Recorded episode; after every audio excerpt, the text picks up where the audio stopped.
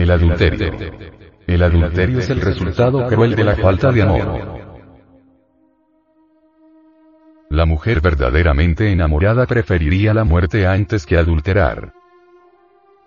El varón que adultera no está enamorado.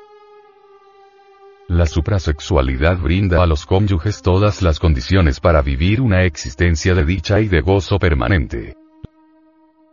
La suprasexualidad proporciona a la pareja cristiana todos los elementos para labrar en su hogar la salvación del alma y la conquista del espíritu divino.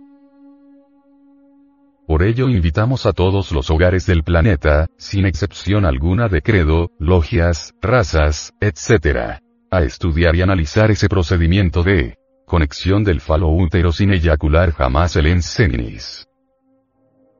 A nadie perjudica esta clave. Los miembros de todas las escuelas, religiones, sectas, órdenes, etc.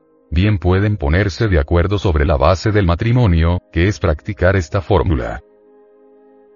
Así se podrá fundar una civilización basada en el respeto al sexo y a la sexualidad. Necesitamos una nueva civilización cuyo fundamento sea una nueva sexualidad, y que ésta sea la suprasexualidad, como lo ordena la Biblia a través del Señor Jehová. El mundo entero está en crisis y solo cumpliendo las ordenanzas del Creador podemos salvarnos. Nosotros invitamos a todos los miembros de esta humanidad a estudiar cuál es el camino de la salvación que nos indica la palabra divina. Sería absurdo seguir esquivando y violando estos mandatos. En las sagradas escrituras bíblicas encontramos unas maravillosas instrucciones sobre cómo las parejas cristianas deben satisfacer su gozo sexual dentro del ámbito de la más pura castidad, sin adulterios, fornicaciones, ni ninguna señal de infrasexualismo. Bebe el agua de tu cisterna, los raudales de tu pozo quieres derramar fuera tus fuentes, por las plazas las aguas de tu río, tenlas para ti, no para que contigo las beban los extraños. Bendita tu fuente, y gózala con la mujer de tu mocedad. Sierva carísima y graciosa Gacela. Embriagante siempre sus amores y recreente siempre sus caricias. Proverbios, 5. 15, 19.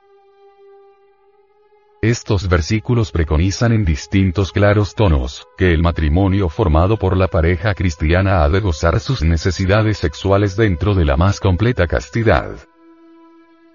A las aguas de vida se les llama agua de tu cisterna, raudales de tu pozo, y nos indica claramente que no deben ser desperdiciadas cuando nos dice quieres derramar fuera tus fuentes. Tenlas para ti solo. Además nos dice que las debemos tener solo para nosotros y no para que con uno la beban los extraños, esos extraños son nuestros yoes lujuriosos, pasionarios, que nos hacen perder la energía del sexo. Estas bellísimas figuras literarias nos dicen claramente que la relación sexual debe efectuarse sin perder las aguas de vida, las aguas sexuales, la semilla del hombre, el semen. Las relaciones sexuales en el matrimonio cristiano debe efectuarse sin que el varón expulse su enseminis y sin que la mujer llegue al orgasmo, y esto no solo lo insinúan los versículos antes mencionados, sino que la ley divina al respecto no puede estar más clara en lo dicho por Moisés. Y habló Jehová a Moisés y a Aarón diciendo, Hablad a los hijos de Israel y decidles Cualquier varón, cuando su simiente manare de su carne, será inmundo. Levítico, 15. 1, 2. Y el hombre, cuando de él saliere derramamiento de semen, lavará en aguas toda su carne, y será inmundo hasta la tarde. Levítico, 15. 16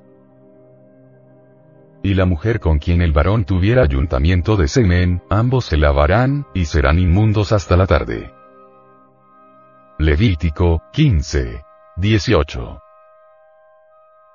Esta es la ley del que tiene flujo, y del que sale derramamiento de semen, viniendo a ser inmundo a causa de ello. Levítico, 15. 32. Más claro se necesita, pues más claro es así. No eyaculen el semen porque serán inmundos. Habrá quienes digan que somos sucios, vulgares, blasfemos, y cuantos más epítetos se les ocurra, por hablar de la inmundicia de la eyaculación, pero a estos gratuitos detractores les recordamos que no fuimos nosotros los que escribimos el Levítico, sino que solo lo hemos transcrito textualmente. Y además, ateniéndonos a la lógica más elemental diremos, si la transcripción de la Biblia pudiese convertir a alguien en un indecente, ¿cómo sería el autor de estos versículos? Y más aún, ¿cómo? Podríamos catalogar a todo un libro tenido por tradición divina que incluye versículos sucios o que enseña aberraciones. ¿Y qué decir del creador del sexo, acaso nos condenó a la inmundicia? Porque según los formicarios, la pérdida seminal, denominada formicación en la Biblia, es la única forma de perpetuar la especie humana. No, nosotros nos negamos a considerar nuestro origen natal como algo obsceno, degradante y digno de menosprecio, y mucho menos pensar en un creador que nos haya condenado a la inmundicia sin apelación, porque ello sería injusticia, y ese no es un atributo de nuestro Señor. Lo que sí afirmamos, y lo hacemos con mucho énfasis, es que realmente es absurdo derramar millones de espermatozoides cuando solo se necesita uno solo para fecundar. Un solo espermatozoide se escapa fácilmente de las glándulas sexuales sin necesidad de derramar el semen, porque derramarlo constituye una transgresión de la ley, es una inmundicia, según el Levítico 15. Nosotros hablamos de la fuerza sexual, porque realmente es una fuerza. La pérdida de esa fuerza en el ser humano trajo como consecuencia la pérdida de la fuerza moral, y cuando hablamos públicamente de ella se nos vienen, armas en ristre, los pontífices de todas las creencias y los dueños de todos los esclavos del mundo. Pero hablamos claro a las gentes sensatas y claro a los moralistas equivocados que tanto se ruborizan cuando hablamos de la majestad del sexo. Ellos ya no pueden tapar el cielo con las manos, porque cuando una ley cósmica entra en acción, hay de los oponentes. Porque serán arrasados. Ya entró en vigor la ley en que la humanidad conozca la divinidad del sexo, por eso decimos nosotros. Ya estamos en la era del sexo, pero en la era en que el sexo se utilizará para llegar al Padre que está en secreto como realmente lo presenta el arte regio erótico de San Agustín, y lo presenta como siempre ha sido, el mandato divino, y esto ya nadie podrá evitarlo. Es precisamente esta técnica cristiana de la unión sexual sin la pérdida seminal la que el gnosticismo universal denomina castidad científica. Gnosticismo sostiene que existen dos métodos de unión sexual. Primero, el acto animal de la cópula con eyaculación. Segundo, el acto sexual de carácter netamente amoroso, que produce un gozo o intercambio de magnetismo sexual, que puede sostenerse sin llegar al espasmo o al orgasmo, es decir, inhibe la eyaculación y calma el ansia sexual. Este último es el recomendado por los versículos de los Proverbios y Levítico, anteriormente especificados. Mas también existen en las sagradas escrituras bíblicas muchísimas otras ideas cristianas sobre la sexualidad y el matrimonio, y en lo fundamental, el Nuevo Testamento mantiene los conceptos del Antiguo, sobre las actitudes a seguir en la sexualidad entre los cónyuges y en la vida humana en general pero los versículos que hemos analizado anteriormente, son suficientes para ayudarnos a comprender que las enseñanzas de la Biblia sobre la sexualidad y el matrimonio, han sido tergiversadas por las costumbres aberrantes de los seres humanos y con la complacencia de los que dicen hablar en nombre del Señor. Ay de vosotros, escribas y fariseos, hipócritas, que cerráis a los hombres el reino de los cielos ni entráis vosotros ni permitís entrar a los que querían entrar. Mateo, 23. 13. Existen multitudes de escuelas, instituciones, sectas, etc. etc. Muchas de ellas con venerables tradiciones, que enseñan sexualidad con derramamiento de semen. Tienen hermosas teorías que hablan bellezas del amor, la caridad, la sabiduría, etc. que atraen y cautivan. Naturalmente en semejantes circunstancias la persona ingenua llega a creer con firmeza que dichas instituciones nada tienen de malo ni perverso. Sin embargo, todas ellas predican en el nombre del Cristo y la divinidad, pero rechazan la doctrina de la castidad enseñada en la Biblia, y es por ello que el mundo actual está convulsionado por degeneraciones y depravaciones.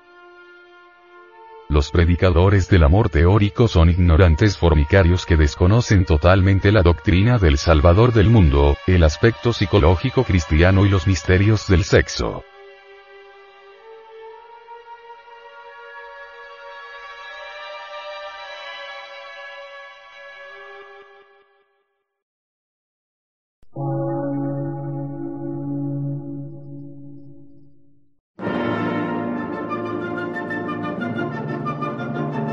Emisora, gnóstica, transmundial. Por una nueva civilización y una nueva cultura, sobre la faz de la Tierra.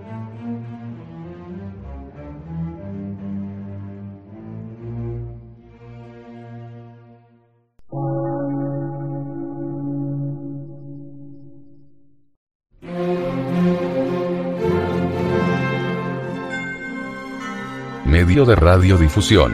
Científico, artístico, místico y filosófico. De la Asociación Colombiana de Centros de Estudios Gnósticos, Antropológicos, Psicológicos y Culturales. A. C.